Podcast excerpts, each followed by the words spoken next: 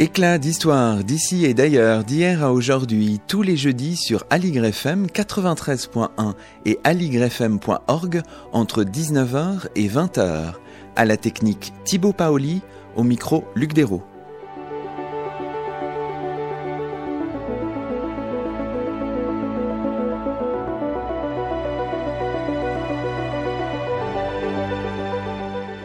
Bonsoir à toutes et à tous, c'est le 27e numéro d'Éclat d'Histoire sur Aligre FM et nous avons le plaisir d'accueillir à notre micro Olivier Bouquet. Bonsoir à vous. Bonsoir. Olivier Bouquet, vous êtes professeur d'histoire moderne et contemporaine à l'Université Paris Diderot et vous venez de publier Quand les Ottomans firent le point, histoire graphique, technique et linguistique de la ponctuation turque ottomane, un ouvrage paru chez l'éditeur belge Brepols. Cet ouvrage fait suite au numéro de juillet-août 2018 de la documentation française, paru sous le titre Les Ottomans, questions d'Orient, un numéro que vous avez également signé.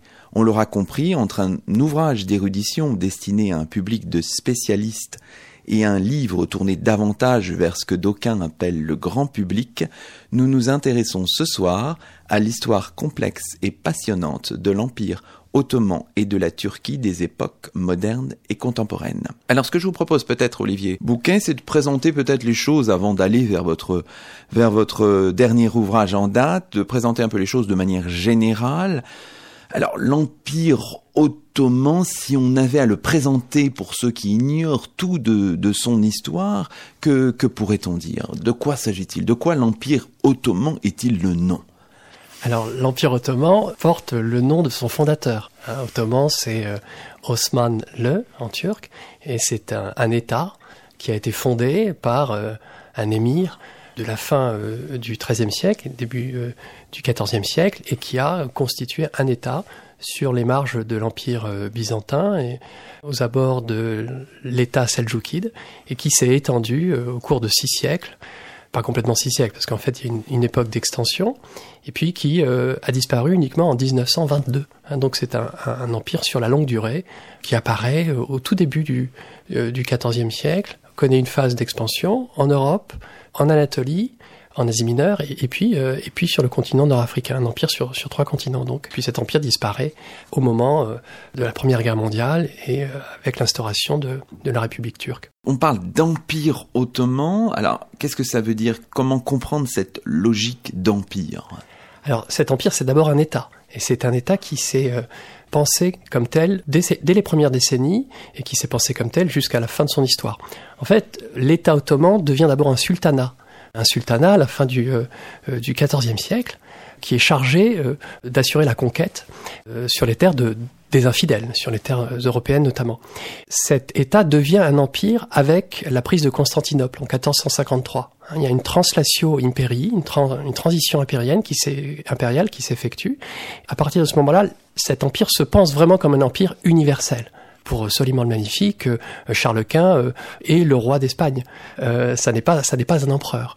ce qui est intéressant, c'est que cet empire ne se désigne pas comme empire. C'est uniquement au début du XXe siècle que les Ottomans commencent à parler d'empire. Pour eux, cet empire reste un État, un État de conquête. Alors, vous l'avez cité, Soliman le Magnifique. Est-ce qu'on peut dire que la première moitié du XVIe siècle, ou même le XVIe siècle en général, constitue un peu l'apogée de cet empire ottoman? Oui, on, le dit, on continue de le dire. Euh, effectivement, c'est une période d'apogée, euh, mais cette période d'apogée, on l'a fait davantage remonter finalement à la conquête de Constantinople, hein, entre le, sultan Mehmet, Fatih Mehmet, euh, et puis son arrière-petit-fils. On a cette période d'apogée et l'empire atteint à peu de choses près son extension maximale. c'est un empire qui est une très très vaste construction politique et, à partir de, la fin du, XVIe siècle, en effet, une période de, de de transformation de crise euh, s'ouvre alors et qui marque la, fin de cet apogée. Est-ce que dans la mémoire occidentale de l'Empire ottoman, la figure de Soliman le Magnifique, c'est celle qui compte finalement peut-être le, plus, enfin, qui a un petit peu peut-être construit notre regard aussi sur ce monde-là? Exactement, euh, et c'est la raison pour laquelle j'avais choisi cette figure euh, en illustration de la, de la, couverture de la documentation photographique, le numéro dont vous avez parlé. Un Soliman le Magnifique, c'est notre Soliman le Magnifique d'une certaine manière. C'est comme ça que, que nous l'appelons. D'ailleurs, les Ottomans l'appellent autrement. Hein, ils, ont, ils, ont une expression euh, différente qui, qui évoque une image plus liée au droit. C'est le, c'est le législateur, hein, Soliman. Et pour nous, ça reste effectivement la figure la plus associée à l'apogée hein, de cet empire. Et quand on dit pour nous, je dis particulièrement aussi peut-être pour, pour la France. On connaît les relations entre François Ier et Soliman le, le, Magnifique. Pour la France en particulier, en effet, parce que la France a inauguré une alliance politique. Et c'est sans doute le seul État qui a eu euh, une telle alliance. Et cette alliance a été euh, inaugurée entre François Ier et Soliman le, le Magnifique au, tout début du règne en plus euh, de Soliman. Et cette alliance a tenu bon. Elle a tenu bon jusqu'à l'expédition d'Égypte de Bonaparte. Donc il y a une relation très particulière. Mais Soliman le Magnifique, et euh, également un, empereur qui a compté pour euh, d'autres États euh, européens de l'époque. Alors vous le disiez tout à l'heure, il y a une période de, revers, un peu de, repli. Qui commence vraiment au XVIIe siècle. Peut-être une des dates importantes qui marque le début d'un déclin, c'est l'échec devant Vienne en, en 1683, Olivier Bouquet. Tout à fait. Cet échec devant Vienne est, est, est, un moment euh, très très important. Il y a eu déjà une première campagne qui avait été menée par euh, Soliman le Magnifique, un, premier échec de la prise de Vienne, mais c'est un, un, moment euh, très important, non seulement parce qu'il n'y aura pas de, de, troisième siège de Vienne, mais aussi parce que ça inaugure un nouvel âge qui est l'âge des relations bilatérales euh, entre l'Empire ottoman et les, les, grands États de l'époque, notamment les, les impériaux. Hein, C'est-à-dire qu'à partir de ce moment-là, les Ottomans comprennent qu'il leur faut désormais négocier de manière bilatérale avec les autres États, avec la Russie, avec euh, l'Empire des Habsbourg, avec les Vénitiens et entrer dans une nouvelle phase euh, diplomatique pour eux. Puis on a l'impression qu'au XVIIIe siècle, au XIXe siècle, il y a un temps de réduction euh, territoriale, en même temps d'autonomisation de, de certains territoires. Est-ce que c'est une logique peut-être trop, trop globale? Parce que évidemment, cette image aussi du, du déclin d'un homme malade qui l'est pendant, pendant des décennies fait partie aussi de, de la représentation occidentale. Est-ce que cette image est, est attestée aujourd'hui et confortée par les historiens ou au contraire est-ce qu'elle est discutée, Olivier Bouquet? Alors il y a toute une discussion qui euh, date maintenant d'un demi-siècle qui est la remise en cause de ce qu'on appelle la question d'Orient, hein, c'est-à-dire l'idée d'un empire qui était euh, le lieu d'une lutte entre différents États qui s'était euh, implanté, qui s'était imposé. L'image de ça, ce sont les capitulations qui sont présentés comme des traités euh, inégaux pour, euh, pour l'Empire ottoman. Depuis une trentaine d'années, on revient plus précisément sur cette historiographie en expliquant que, effectivement, il y a, des difficultés très importantes. Il y a un, une réduction territoriale, des rentrées fiscales qui ne sont plus assurées, un État qui fonctionne moins bien, mais en même temps, il y a des réformes, hein, ce qu'on appelle les réorganisations, les tanzimates, qui marquent un, changement important et qui fait que l'État engage des transformations qui, lui permettent, non pas de, survivre au déclin, mais qui lui permettent d'envisager de, de, nouvelles formes d'administration des sujets du sultan. Alors, dans ce 19e siècle dont vous êtes euh, l'un des, des, spécialistes, il y a quelques dates clés justement autour de ces réformes. 1839, 1856 sont peut-être deux dates auxquelles il faut penser quand on, quand on examine cette euh, réorganisation, ce mouvement de, réforme au sein de l'Empire ottoman. Exactement, 1839, euh, c'est euh, le rescrit de Gulané, hein, c'est une, déclaration officielle, c'est l'acte inaugural des réformes, réformes ottomanes. Et puis 1856, c'est euh, le rescrit impérial qui marque d'abord la, fin de la guerre de Crimée, qui est la, seule guerre qui est remportée, pas tout seul, l'État ottoman, euh, à l'exception de, de, deux ou trois autres euh, guerres. Et, et c'est à ce moment-là, effectivement, que les Ottomans engagent officiellement et de manière ouverte euh, l'entreprise des réformes. Donc 1839-1856, là on est sous le sultanat d'Abdul Messid, hein, c'est ça? Abdul Messid, oui, tout à oui, fait. Oui. Abdul Messid Ier. Alors évidemment, cette modernisation, elle a souvent été associée, on le, on le disait tout à l'heure, à une forme d'occidentalisation. Alors, est-ce que la dynamique de modernisation, elle est externe ou est-ce qu'elle a aussi un pan qui est vraiment interne? Comment comment comprendre cette, cette alchimie que vous retrouverez d'ailleurs dans votre dans votre ouvrage hein, dont on parlera tout à l'heure? Il y a aussi ce, cette question de de l'imbrication entre entre ces deux dynamiques là. Pendant longtemps, on a associé la modernisation à l'occidentalisation. Il n'y avait pas de modernisation sans occidentalisation. Mais on s'est rendu compte que, à voir les choses de cette manière, eh bien, on, on omettait toute une série de, de changements culturels euh, et sociaux qui n'étaient pas forcément euh, décrétés par l'État. Et on a de plus en plus dissocié modernisation et occidentalisation. L'occidentalisation est un processus nécessairement extérieur, hein, ça passe par l'Europe, mais il y a des formes d'acclimatation, des formes de transfert culturel pour les langues, par exemple, qui font que le fait de parler français dans l'Empire ottoman au XIXe siècle ça n'est pas seulement le fait de, de parler comme un Français. Euh, vous voyez, euh, il y a un Français euh, qui est le Français des Levantins, et ce Français de Levantin, des Levantins, il, s'éclaire à la fois par des processus d'occidentalisation et par des processus de, de modernisation et de changement social. Alors si on regarde plus particulièrement la deuxième moitié du 19e siècle et même le début du XXe siècle, là aussi on a un mouvement euh, réformiste euh, qui semble prendre corps avec la constitution de, de 1876, mais qui est suspendu en 1878, puis un peu plus tard avec euh, la révolution jeune turque de 1908. Là aussi on a des dynamiques modernisatrices qui sont à l'œuvre. Tout à fait. Des dynamiques modernisatrices qui sont à l'œuvre et qui sont en contact de mouvements intellectuels, hein, par exemple la, la, Narda au Moyen-Orient, mais aussi de, de mouvements révolutionnaires et constitutionnel. Hein. On a parlé de révolution connectée pour rattacher euh, les mouvements impériaux euh, à ce qui se produisait au Caucase, ce qui se produisait en Iran, ce qui se produisait en, Russie. Donc il faut avoir une vision de la modernisation et de l'occidentalisation qui soit inscrite dans une histoire connectée d'une certaine manière. Alors là, on est sous le, sultanat, je vais encore mal le prononcer, mais d'Abdulhamid II, hein, c'est ça. ça, qui est au pouvoir entre 1876 et 1909, mais qui finalement chassé par les conséquences de la révolution jeune turque de 1908. Exactement. Et par euh, euh, l'expression d'un nouveau nationalisme. Hein. le nationalisme turc est un nationalisme assez tardif. Le nationalisme turc a une, vingtaine, trentaine d'années à cette époque-là.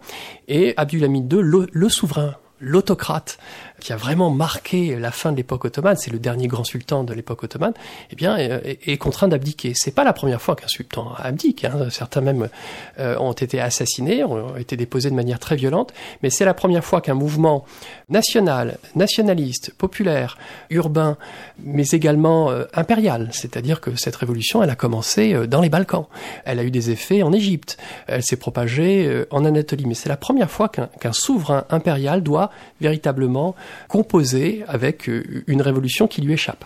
Alors, quels sont les, les composants de ce, ce mouvement euh, jeune turc et comment évolue-t-il une fois qu'il a pris le pouvoir en quelque sorte? Alors, le mouvement euh, jeune turc est à la fois un mouvement intellectuel, porté par euh, des hommes de lettres qui sont aussi des bureaucrates, mais c'est aussi un mouvement militaire. Hein. C'est-à-dire que le mouvement jeune turc a, été organisé par des officiers qui étaient stationnés en province, qui avaient reçu une éducation euh, nouvelle, technique et scientifique, et qui ont véritablement fédéré à l'échelle de, l'Empire, en partant des Balkans, eh bien, euh, un certain nombre de, de contestations à la fois populaires et en même temps intellectuelles. Donc on arrive, chemin faisant, à la Première Guerre mondiale. Alors là, c'est le choix de, l'alliance avec euh, l'Allemagne, euh, qui n'était pas forcément évidente quelques années auparavant, qui s'est qui s'est dessinée, qui constitue en quelque sorte un, un long chemin, Olivier Bouquet. Oui, tout à fait. Cette alliance, en fait, elle est très tardive et les Ottomans ont pensé euh, avoir d'autres alliés. Et en fait, l'Allemagne est l'un de leurs derniers choix. Et l'Allemagne est surtout euh, le seul État qui ait accepté cette alliance. Hein. Euh, les Français avaient été consultés, les Russes avaient été consultés, et cette alliance, c'est une alliance qui marque de manière très très pragmatique le souci à la fois des Allemands et des Ottomans de remporter le, le, le conflit. C'est une alliance qui est d'abord secrète et qui est une alliance qui est officialisée au tout début donc de l'automne 19 alors, la guerre, la première guerre mondiale, c'est ce qui explique la, la décomposition et la fin de l'Empire ottoman. On peut dire les choses comme ça? Oui. Oui, l'Empire a disparu à la suite de, la Première Guerre mondiale. Et, c'est mieux de dire cela que de dire que l'Empire était en déclin depuis euh, plusieurs siècles et que finalement euh, il n'attendait qu'une chose, c'était disparaître et, que les puissances, c'est la question d'Orient, euh, l'avaient maintenu en vie. En fait, cet empire, comme d'autres empires, a disparu à la suite de la Première Guerre mondiale. La Première Guerre mondiale, c'est aussi une date très importante parce que c'est le temps du génocide des Arméniens en 1915 et ça participe évidemment de, il faut pas l'oublier, de tout le de tout le contexte. Alors comment bascule-t-on de l'empire à la République, euh, Olivier Bouquet? C'est complexe, hein, là, vraiment. C'est complexe et c'est tardif. C'est-à-dire que le choix de Mustafa Kemal d'engager la mise en place d'institutions euh, républicaines est tardif. Il se fait euh, juste après la disparition du, sultanat en 1922 et euh, un petit peu avant euh, la fin des accords de Lausanne. Et c'est un, un, choix qui euh, finalement correspond avant tout à un nouveau régime qui a été mis en place et qui est un régime d'assemblée. C'est-à-dire que les Ottomans, qui étaient en train de devenir turcs, avaient constitué un régime d'assemblée à Ankara avant même de décider que ce régime deviendrait républicain. Vous y faisiez allusion à l'instant, vous, parliez de, des accords de Lausanne, donc de 1923, qui viennent trois ans après le traité de, de Sèvres. Alors, expliquez-nous peut-être ces, ces, deux, traités clés, celui de 1920, celui de, de 1923. Alors d'un côté, on a un traité qui est le, traité des, vainqueurs de la guerre, qui est le traité de Sèvres, et qui est un traité qui finalement procède à, une partition de ce qui reste de l'Empire ottoman. Et c'est un traité qui finalement crée un État, un tout petit État turc, un État croupion, hein, dans le réduit anatolien. Le traité de Lausanne est un, traité totalement différent parce que c'est un traité qui est l'aboutissement d'une très longue négociation d'une dizaine de, mois et les indépendantistes turcs sont dans une position vraiment différente. Ils ont en grande partie assuré la victoire euh, militaire et ils ont les moyens d'imposer aux Français et aux Anglais notamment un, limite d'un territoire beaucoup plus, beaucoup plus vaste qui correspond euh, grosso modo à la Turquie d'aujourd'hui. Écoutez, très bien. Je crois qu'on a dressé à peu près le, contexte et on va pouvoir maintenant euh, déployer toutes les richesses de votre ouvrage tout récemment euh, paru chez Brepols. En attendant, je vous propose de marquer une pause musicale dans cette émission Éclat d'histoire avec un extrait d'une anthologie de la musique ottomane proposée par Mohamed Saadawi en 2012. C'est Sami Mouayer sur Ali FM.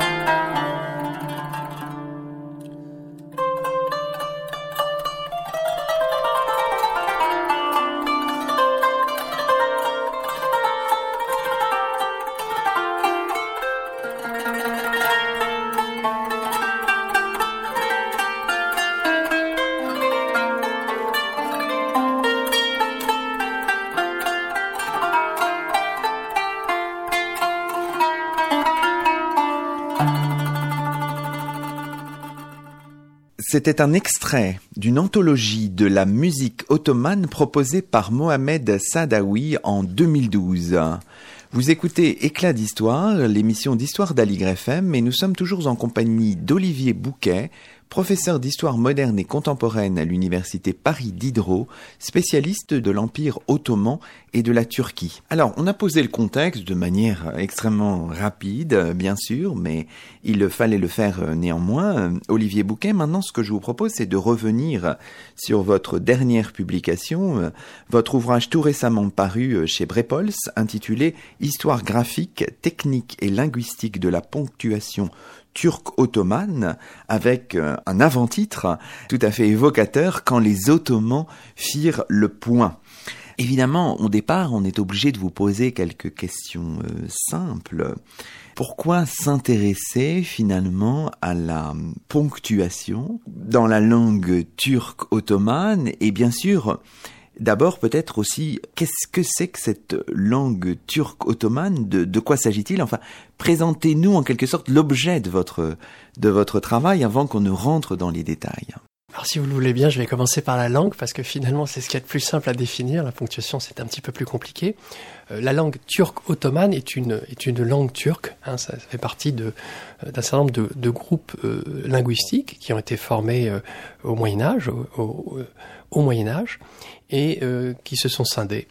Euh, notamment au XIVe siècle, il y a ce qu'on appelle langue turque Chagatai euh, en Asie centrale, et puis il y, a, il y, a, le turc ottoman, qui est donc la langue des Ottomans, des souverains ottomans et d'une partie des populations qu'ils gouvernent et administrent. C'est une langue dont la grammaire et la syntaxe sont turques, mais c'est une langue dont les caractères sont arabes et enfin dont une partie du vocabulaire, une importante partie du vocabulaire, est à la fois arabe, persan, puis euh, ce qui reste est turc, mais pas, seulement. donc c'est cette langue qui était en caractère arabe et qui a été euh, parlée et surtout utilisée par l'administration. C'est une langue d'écrit administratif, euh, juridique, qui a suscité une production archivistique considérable, ce qui est bien parce que ça permet aux historiens de l'Empire ottoman de, de disposer aujourd'hui de, de, sources importantes. Alors pour ce qui est de la, la ponctuation, alors c'est beaucoup plus difficile à, à, à définir et, à penser. Si je m'y suis intéressé, c'est parce que précisément, euh, d'une part, euh, on n'en parlait pas, euh, on s'y intéressait pas et on partait du principe que ça n'existait pas, qu'il n'y avait pas de, de ponctuation turco-ottomane, qu'il s'agisse des spécialistes de la question ou qu'il s'agisse des gens qui, qui se faisaient une idée, écrivaient sur l'Empire ottoman. Et d'autre part, la ponctuation aurait été absente, mais finalement aurait fini par, par apparaître à la toute fin de l'Empire ottoman et apparaître alors même que les Turcs, euh, finalement, étaient en train d'inventer une autre langue, qui est la langue de, Mustafa Kemal Atatürk, qui est le turc encore utilisé aujourd'hui. Donc j'ai voulu essayer de comprendre comment quelque chose qui, euh, soi-disant, n'existait pas, avait pu devenir quelque chose qui, euh, qui existait. Alors il y, a des, il y a des très très beaux passages dans votre livre et un des passages que qu'on peut peut-être lire, que je me propose de lire à nos, nos auditeurs, c'est un passage qui se trouve à, à la conclusion de votre ouvrage, vous dites finalement la forme de d'isolement en fait du chercheur qui travaille sur ces sur ces questions. Alors ça évoquera beaucoup de choses à nos auditeurs. Alors voilà, je, je vous lis puis ensuite je vous propose de, de peut-être de commenter ce passage. L'isolement est une option. Pourquoi ne pas faire comme le poète Fusuli qui s'était choisi un nom dont il était certain que personne ne voudrait le porter? Pourquoi ne pas traiter un sujet auquel nul ne pense? Avec la ponctuation, on est assuré de ne pas être dérangé. Ces domaines relèvent d'une projection occidentale de si peu de portée que leur prise en compte ne risque pas de susciter des vocations à la recherche. Nulle réaction n'est à craindre non plus des hautes autorités des sciences islamiques, des gardiens du kémalisme ou des sentinelles de l'AKP. À l'exception de quelques chercheurs isolés, les turcologues se soucient de la ponctuation comme d'une guigne. Qui viendrait chercher noise à un ottomaniste qui se mettrait à parler de ce qui n'est pas censé exister? Qui se soucierait du traitement réservé à des signes laissés de côté depuis la fondation de la République. Alors il y a quelque chose de profondément, je trouve, anti-moderne et qui est donc assez stimulant dans ce passage parce que vous revendiquez à l'heure des programmes de recherche, des ANR, etc., vous revendiquez finalement une certaine forme d'isolement. C'est intéressant. Comment, comment interpréter ce, passage de votre livre, Olivier Bouquet? En fait, l'isolement est, une condition de, la recherche. Hein. Il ne faut pas l'oublier, hein, on l'oublie de temps en temps. Voilà. Alors même, même si on, on, nous incite dans notre métier à de plus en plus à, à travailler en commun, et moi je dis souvent qu'une pensée mise en commun est une pensée commune, mais, euh, mais effectivement il est bon euh, d'échanger avec les collègues, il est bon euh, de lire euh, ce qu'ils écrivent, et, et, malheureusement nous sommes dans un métier dans lequel euh, on lit de plus en plus des rapports, on lit des enquêtes, on lit des travaux, et, et, on lit de moins en moins les travaux des autres, et, et surtout les sources. Donc c'est une condition d'isolement qui permet à un enseignant-chercheur finalement de ne pas oublier que l'histoire, c'est avant tout un, travail d'archive et un travail de source. moi, ce, qui m'intéressait, c'était de me pencher sur un, un, non-sujet, en fait. J'avais déjà étudié les noms, propres, c'est la raison pour laquelle il y, a, il y a une référence à un nom propre d'un grand poète dans l'extrait que vous venez de, citer. Et, et c'était peu près le, même genre d'interrogation, c'est-à-dire que les noms propres étaient euh, quelque chose qui n'était pas censé exister sous l'Empire ottoman, dépourvu d'une noblesse, euh, d'une aristocratie, hein, c'est ce qui est encore pensé aujourd'hui. Et moi j'ai voulu étudier l'apparition de, quelque chose qui n'était pas censé exister, et puis finalement qui, qui existait. C'est un peu pareil pour euh, pour la ponctuation. la ponctuation, finalement, il faut il, faut la chercher dans le silence de, de l'archive, mais il faut la chercher souvent dans les intervalles et dans les creux. Et en fait, la ponctuation, et pour revenir à la question que vous me posiez tout à l'heure sur euh, la possible définition de la ponctuation, c'est pas seulement comme en latin le, punctum, c'est-à-dire la marque du calame hein, sur le papier, le point, euh, c'est euh, aussi de manière plus générale, si l'on prend l'étymologie grecque, diastisain, l'espace, l'intervalle et le lien. La ponctuation, et c'est ça qui m'intéressait, c'est une façon de faire le lien avec la langue, c'est une façon de faire le lien avec le texte, c'est une façon de marquer la langue, de marquer le texte, mais finalement de constituer un espace, une topographie qui permet aux Ottomans eh bien, de manifester, au-delà de la force de l'écrit, euh, de l'écrit impérial, de, manifester une part de, leur identité et de leur culture. Alors, il y a un autre très beau passage dans votre, dans votre livre, à la conclusion toujours, vous, justement, vous interrogez sur le, le sens de la, de la ponctuation. Je vais me permettre encore une fois de, de le lire. Vous dites ceci, la ponctuation prend sens par le texte qu'elle organise et plus encore qui l'organise. Elle fait texte et si je puis dire prend langue. Et la langue, ça change constamment. Or, si la ponctuation n'en est pas le moteur principal, elle se met dans la roue de ses leaders syntaxiques et orthographiques, loin d'être seulement passive, uniquement importée, inscrite dans des textes pensés et écrits hors d'elle et sans elle, la ponctuation est active et idiotextuelle, animatrice et productrice de transfert, loin de n'être qu'un lieu d'imitation, un espace d'inculcation et de reproduction, elle est également chantier d'innovation et matrice de disruption de ce que j'ai identifié tour à tour comme des substitutions, des insertions, des créations ou des hybridations. Donc on voit bien là que avec euh, tous ces mots que finalement votre recherche elle prend presque un tour euh, au-delà de la complexité technique, presque un tour poétique en fait. Il y a quelque chose de, de très poétique dans ce dans, dans, la formulation des choses que, que vous avez ici. Alors vous vous, vous disiez euh, tout à l'heure que ce sujet n'avait pas intéressé. Est-ce qu'il y a néanmoins une certaine forme d'historiographie, des grammairiens sur, laquelle, sur lesquels vous avez pu vous, vous, vous appuyer, Olivier Bouquet? Il y a des écrits sur la ponctuation, euh, ils sont même importants. Il y a toute une, une métalittérature, si je puis dire, c'est-à-dire euh, des grammairiens, des stylisticiens, des, linguistes, qui se sont euh, penchés sur la ponctuation et qui, en Turquie comme ailleurs, ont établi des règles qui se sont imposées.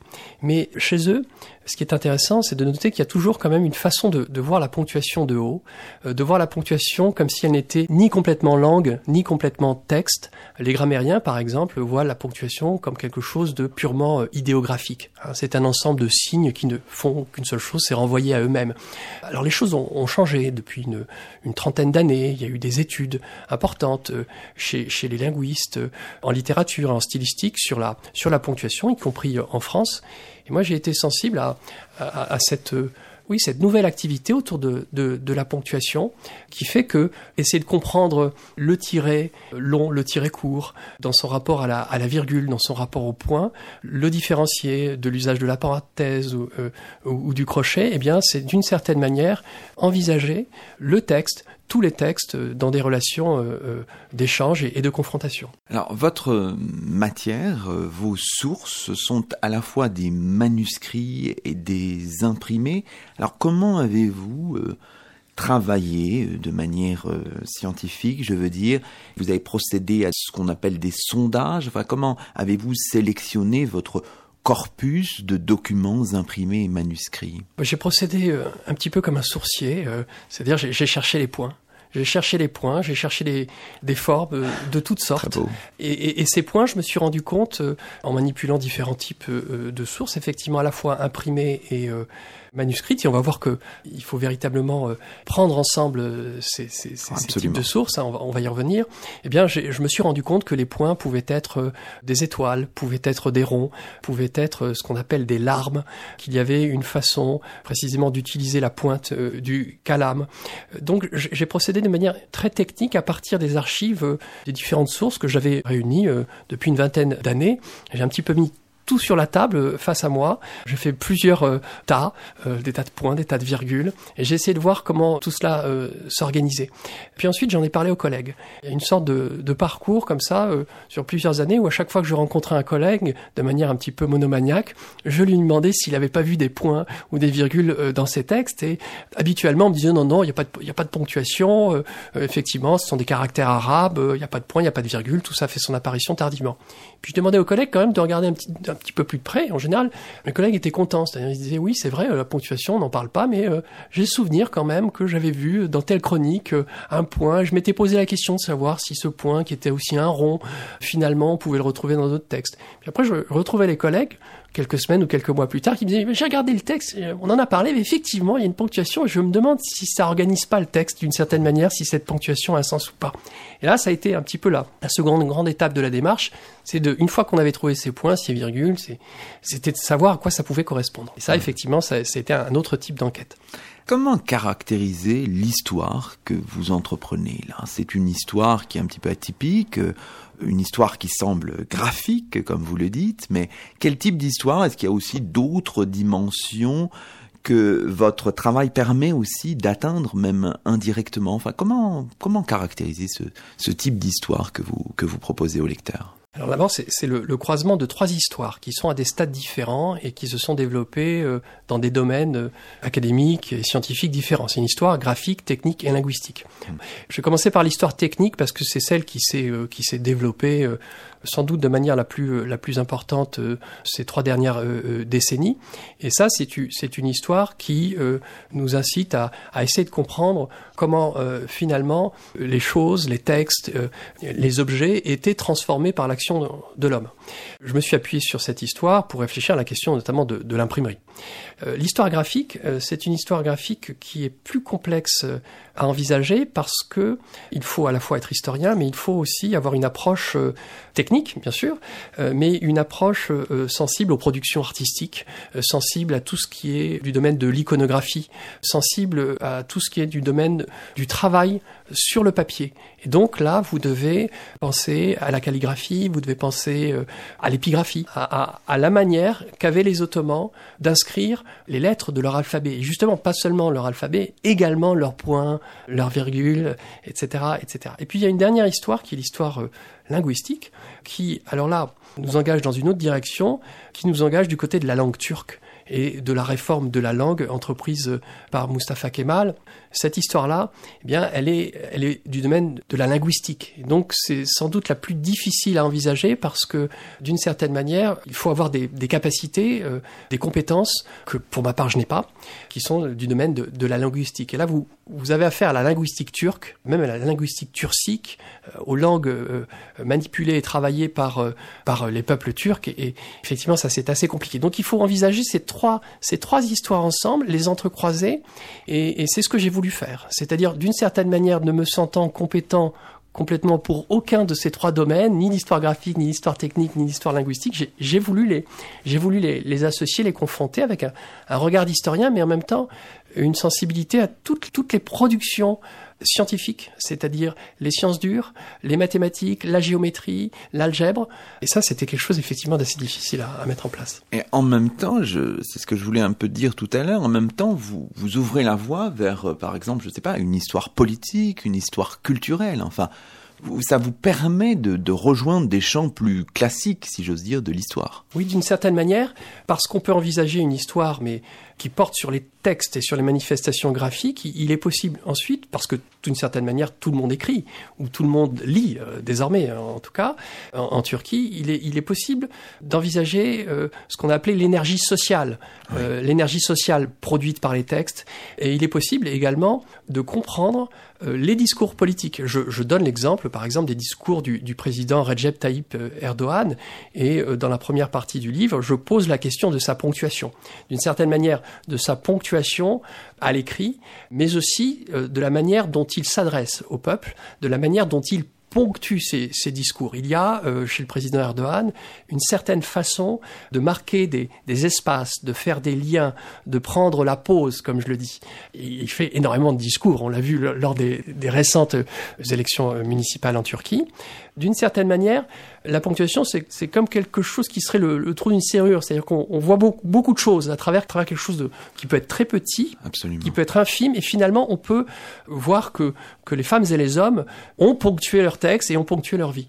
Oui, oui donc c'est une loupe assez extraordinaire, tout à fait. Alors, votre, votre livre, vous le dites euh, à plusieurs reprises, est fondé sur la déconstruction, en quelque sorte, d'une triple doxa hein, qui fonde un peu la, la matrice de votre ouvrage que vous résumez ainsi, je reprends les, vos mots, la ponctuation n'existe pas en turc ottoman, son apparition est tardive et s'explique par un contexte politique et technologique, et elle est d'inspiration étrangère et son usage se développe à partir de l'adoption des caractères latins en turc ottoman. On va revenir sur toutes ces propositions, mais vraiment votre idée c'était de partir un peu de la de l'opinion commune et de lancer tout un, processus en quelque sorte de, déconstruction, Olivier Bouquet. Oui, alors effectivement, je suis parti de, de trois doxas, enfin de ce que j'ai identifié comme euh, trois doxas. Première doxa, c'est euh, le fait qu'effectivement, la ponctuation n'existait pas, hein, n'existait pas en turc ottoman, c'est-à-dire n'existait pas dans le turc tel qu'il était pratiqué avant la réforme de l'alphabet décrétée en 1928. Et j'ai examiné cette, première doxa pour voir si effectivement on pouvait parler d'une absence ou non de la ponctuation. Ensuite, il y a, cette euh, deuxième euh, doxa qui présuppose que euh, si la ponctuation euh, n'existait pas en turc ottoman, eh bien, d'une certaine manière, avec un mouvement d'occidentalisation, de modernisation dont nous parlions en première partie de l'émission, eh d'une certaine manière, à s'occidentaliser, à se moderniser, le turc ottoman en était venu à euh, bien intégrer un certain nombre de, signes de euh, ponctuation. Et donc que finalement, euh, la ponctuation serait le résultat d'une entreprise de, de, modernisation et d'une entreprise à la fois technologique et politique. Et puis il y a, la troisième doxa qui consiste à, partir du principe que la ponctuation vient de l'étranger, qu'elle est passée par les langues occidentales hein, et que elle a fait son apparition à partir du moment où les Ottomans publiaient, écrivaient dans les langues qui étaient des langues elles-mêmes ponctuées, euh, euh, notamment euh, le français. Ce qui est intéressant, c'est que il y a un consensus autour de, ces doxas, à la fois chez euh, les, spécialistes turcs d'aujourd'hui, un certain nombre de, de, lettrés aussi, de, de, romanciers. Et puis il y a euh, un consensus chez les spécialistes de la discipline ottomane eux-mêmes, et chez les turquisans et les ottomanistes. Et c'est ça que j'ai voulu examiner. Donc il y, a bien l'idée de de déconstruire, enfin d'examiner et donc de déconstruire certaines vérités ou certaines opinions communes, hein, c'est ça? En tout cas de les, examiner et, de voir qu'effectivement, il y a des conditions de production de ces, de, ces doxas.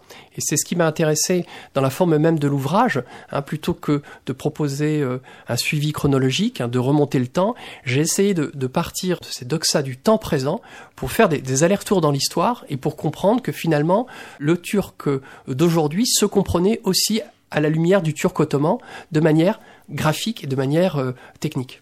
Eh bien, justement, suivons votre, votre logique et plongeons-nous en, quelque sorte dans les années 1920. On a cité cette loi euh, votée par l'Assemblée nationale de Turquie euh, le 1er novembre 1928 qui instaure un nouvel, un nouvel alphabet.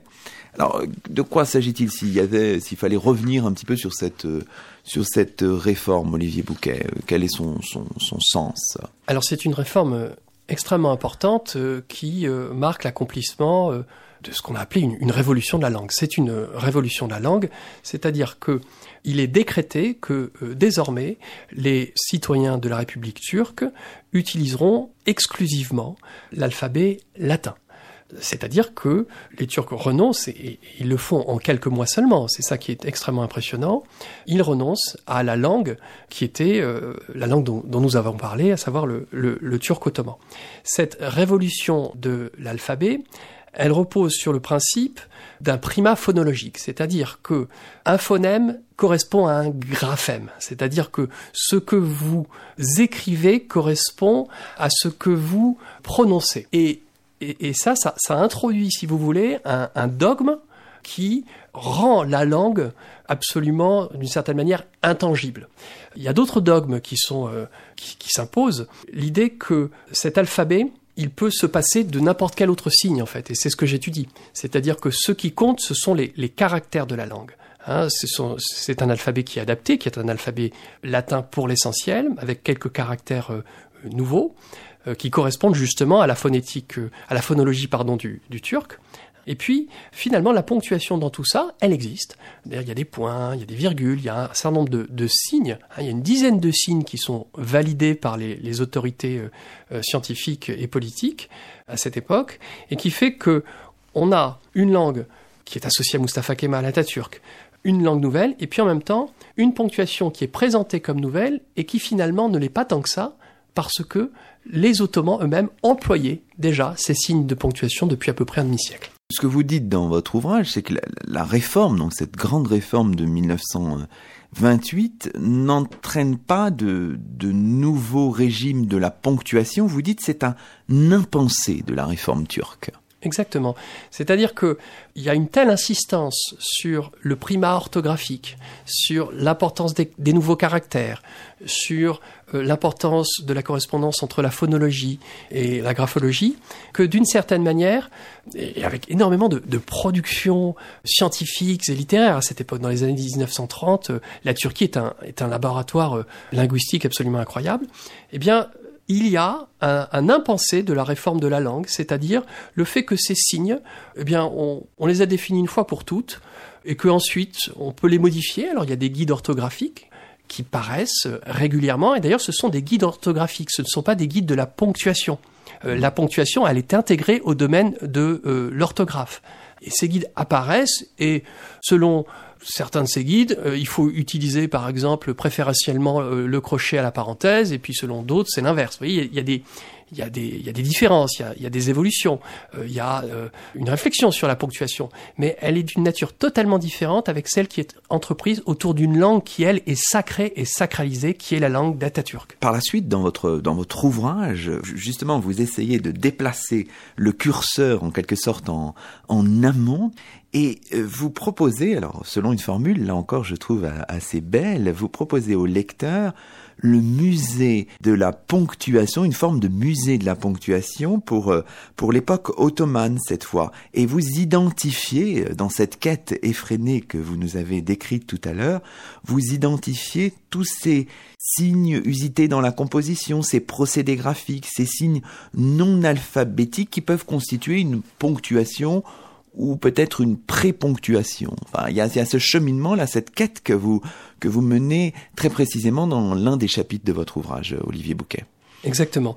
C'est-à-dire que euh, l'objectif, c'est de se promener un petit peu dans, dans ce que des collègues ont appelé le magasin du monde. Ouais. Hein, C'est le magasin du monde, c'est-à-dire le magasin du monde ottoman, dans un musée qui n'existe pas, que j'essaie de, de constituer un, un musée euh, imaginaire, hein, comme chez comme chez Orhan Pamuk, un musée de la ponctuation, c'est-à-dire d'un ensemble de, de signes qui n'existent plus parce que euh, le turc ottoman passe et c'est pas tout à fait le cas d'ailleurs, passe pour une langue morte. Je crois qu'il y a encore un turc ottoman euh, aujourd'hui, d'une certaine manière, avec la néo-ottomanisation euh, de l'espace turc.